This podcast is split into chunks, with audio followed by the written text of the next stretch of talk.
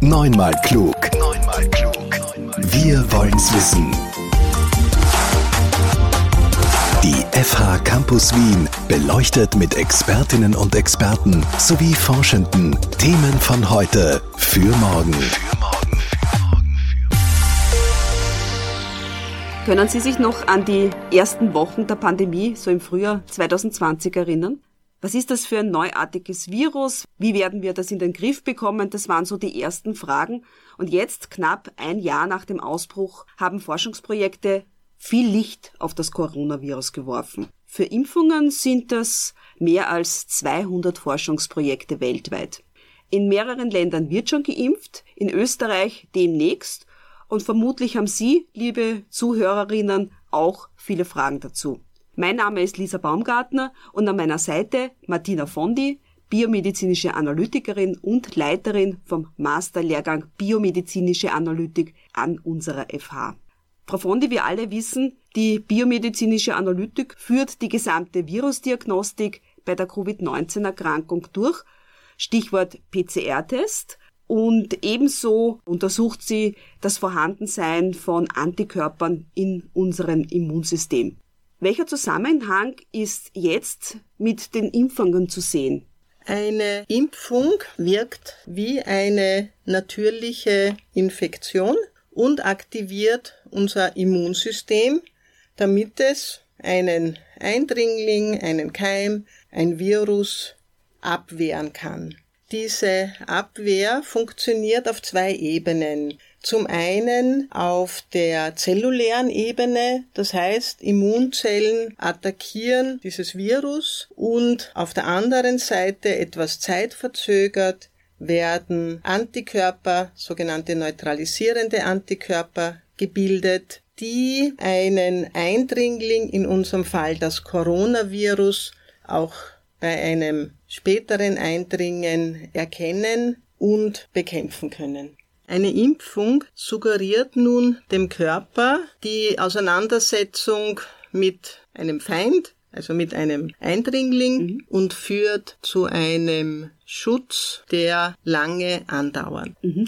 Wenn man sich jetzt die Impfungen anschaut, die verschiedenen Hersteller setzen auf unterschiedliche Methoden. Welche stehen da im Mittelpunkt? Die Forschung und Entwicklung konzentriert sich derzeit auf drei Methoden. Da ist einmal der Vektorimpfstoff. Dabei werden harmlose und abgeschwächte Viren als Transporter für die Erbinformation des Oberflächenproteins verwendet. Ein Beispiel für einen Vektorimpfstoff ist der Impfstoff gegen das Ebola-Virus.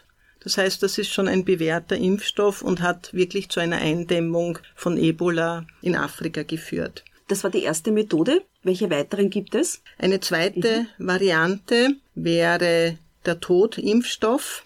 Hier wird ein inaktiviertes Virus verwendet. Wir kennen Totimpfstoffe zum Beispiel bei der Hepatitisimpfung oder bei der Grippeimpfung. Mhm. Und ein drittes, sehr modernes Verfahren ist der mRNA-Impfstoff. Das bedeutet Messenger-RNA. Diese neuartige Impfung soll ja auch in Österreich zum Zug kommen. Was ist an der mRNA-Impfung denn anders? Diese Impfung ist ein hochmodernes und sehr gutes Verfahren. Von manchen Forschern, wie zum Beispiel Professor Kolleritsch, wird es als die Königsdisziplin bezeichnet. Dabei wird nur jener Abschnitt des Virus herangezogen, eben die RNA, die für die Produktion des Oberflächenproteins, des sogenannten Spike-Proteins zuständig ist. Damit diese RNA im Körper stabiler bleibt und eine Immunantwort hervorruft, wird dieser RNA-Abschnitt in eine Lipidhülle verpackt. Diese Lipidhülle ist ähnlich wie die des LDL-Cholesterins das das Cholesterin im Blut zu unseren Geweben transportiert. Die menschliche Zelle wird also benutzt, um das Spike-Protein des Virus zu produzieren und dann eine Immunantwort hervorzurufen. Ich möchte an dieser Stelle auch mit dem Mythos aufräumen, ob die RNA in unseren Zellen die DNA, also unsere Erbinformation verändern kann. Das kann absolut verneint werden. Nein, das geht nicht. Ich habe gehört, es sind zwei Impfungen innerhalb von einem kurzen Abstand vonnöten. Warum? Wenn man zweimal in Kontakt mit einem fremden, wir nennen es Antigen, kommt, dann verstärkt das die Immunantwort. Man weiß das von anderen Impfungen und der Grund liegt schlichtweg darin, dass die Immunantwort stärker ausfällt und auch eine höhere Schutzwirkung erzielt wird. Die Wirkung ist das eine und andererseits ist ja auch ganz wichtig die Sicherheit. Impfstoffe müssen ja ein Zulassungsverfahren durchlaufen. In Europa ist dafür die European Medicines Agency zuständig. Welche Grundprinzipien müssen Impfstoffe für die Zulassung erfüllen? Zuerst einmal muss gesagt werden, dass auch bei diesen Impfstoffen, die jetzt knapp vor der Zulassung stehen, alle Vorgaben und Prozesse dieselben sind wie bei jedem Impfstoff auch. Also keine verkürzten Phasen zum Beispiel. Es sind keine verkürzten Phasen, allerdings sind die Phasen ineinander geschoben. Und bevor wir nun auf die Phasen eingehen, möchte ich betonen, dass die Grundprinzipien einer Prüfung Qualität, Sicherheit und Wirksamkeit sind. Für diese Impfstoffzulassungen wurde äußerste Priorität eingeräumt und daher spielen Ressourcen und Finanzierung in der gegenwärtigen Situation keine Rolle und es wurden simultan alle Ressourcen mobilisiert. Mhm. Und man muss auch wissen, dass die Forschung zu RNA-Impfstoffen bereits seit 20 bis 25 Jahren laufen. Also es gibt schon viele Erkenntnisse dazu, die man nützen kann und auf die man sich dann auch stützt. Also diese Prüfverfahren, die normalerweise hintereinander ablaufen, laufen derzeit sehr strikt organisiert und großteils auch parallel ab. Das nennt man Rolling Review. Das bedeutet, dass die Daten der Herstellerfirmen zwischendurch und kontinuierlich bei der Behörde eingereicht werden und es werden nicht nur die Enddaten, sondern sämtliche Rohdaten, sämtlicher Schriftverkehr bei der Behörde eingereicht. Also so, dass wirklich eine vollkommene Transparenz herrscht und die Behörde inspiziert jeden einzelnen Schritt. Ich möchte auch noch erwähnen, dass die verschiedenen Zulassungsbehörden weltweit miteinander kooperieren.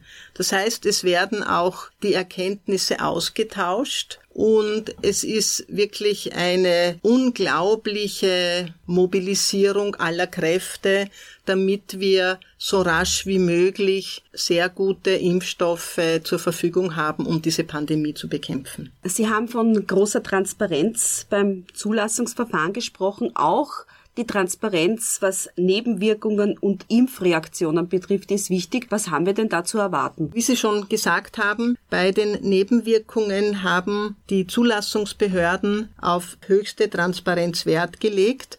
Es gibt mit circa 0,1 Prozent ein sehr geringes Risiko für Nebenwirkungen. Durch die Impfung spürt man in seltenen Fällen die Reaktion des Immunsystems.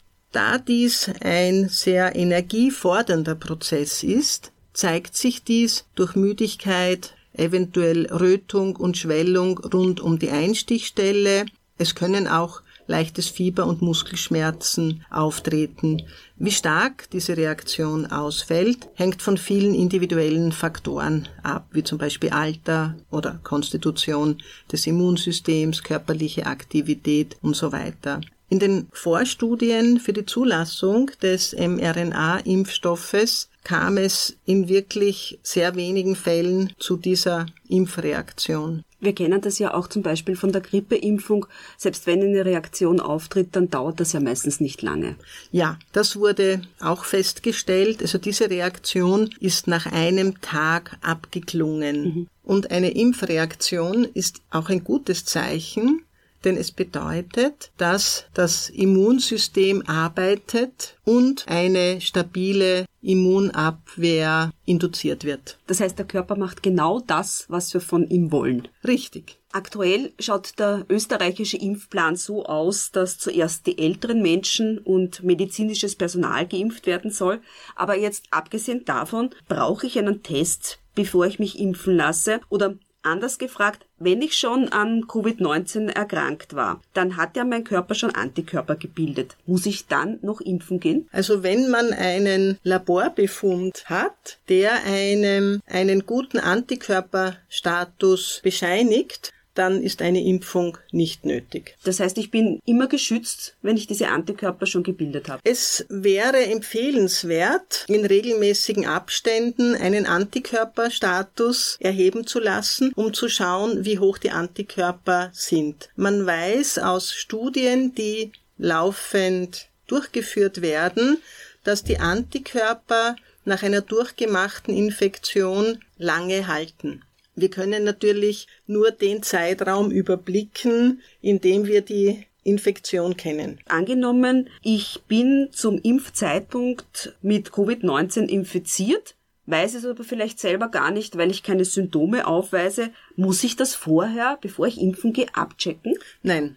Das ist nicht notwendig. Die Impfung simuliert eine natürliche Infektion und im Fall einer aktuellen Infektion ist das Immunsystem schon aktiviert und wird vielleicht zusätzlich noch weiter aktiviert. Das heißt, die Impfung unterstützt möglicherweise die Krankheitsbekämpfung, ja. auch, während, auch wenn ich sie schon in mir trage, die Krankheit. Ja, davon ist auszugehen. Die biomedizinische Analytik macht ja auch das Impfmonitoring, hat da einen wesentlichen Beitrag. Was bedeutet das konkret? Das Impfmonitoring ist ein begleitendes Erheben eines Impfstatus. Also bei den Forschungen für die Entwicklung der Impfstoffe wurden bei den Testpersonen in bestimmten Abschnitten Blut abgenommen und es wurde die Antikörperbildung überprüft. Dadurch hat man ein Bild gewonnen, wie stabil die Antikörper im Körper sind. Zukünftig wird es natürlich auch notwendig sein, diese Untersuchungen zum Impfstatus kontinuierlich weiterzuführen. Im Moment spielt aber die Durchführung der Impfung an einer möglichst großen Bevölkerungsgruppe die zentrale Rolle. Mhm. Welchen Stellenwert hat denn die Impfung Ihrer Ansicht nach im Kampf gegen die Pandemie? Also die Impfung hat einen sehr, sehr hohen Stellenwert, um eben die Ausbreitung des Virus einzudämmen.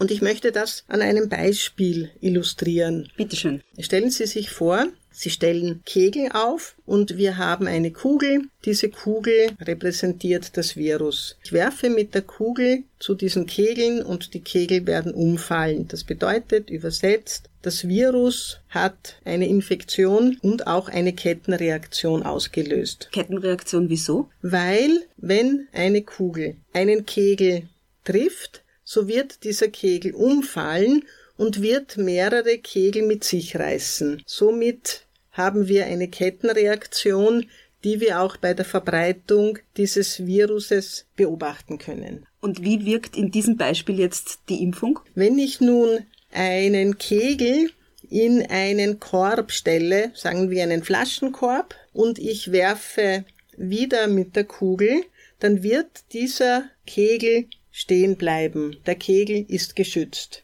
Dadurch werden auch die Nachbarkegel geschützt sein, Je mehr Kegel ich in einen Korb stelle, also in ein Sicherheitskonzept, umso höher ist die Wahrscheinlichkeit, dass die anderen Kegel geschützt sind. Bedeutet, wir sollen möglichst viele Menschen zur Impfung gehen. Ja, dieses Prinzip wäre die Herdenimmunität. Und dieses Beispiel zeigt, wie wichtig es ist, dass viele Menschen sich impfen lassen, nicht nur für den eigenen persönlichen Schutz, sondern auch für den Schutz der Gesamtbevölkerung. Dankeschön, Frau Fonde, für diese Ausführungen. Sehr gerne. Neunmal klug. Der Podcast der FH Campus Wien über Wissenschaft und Wissen für die Zukunft. Für die Zukunft.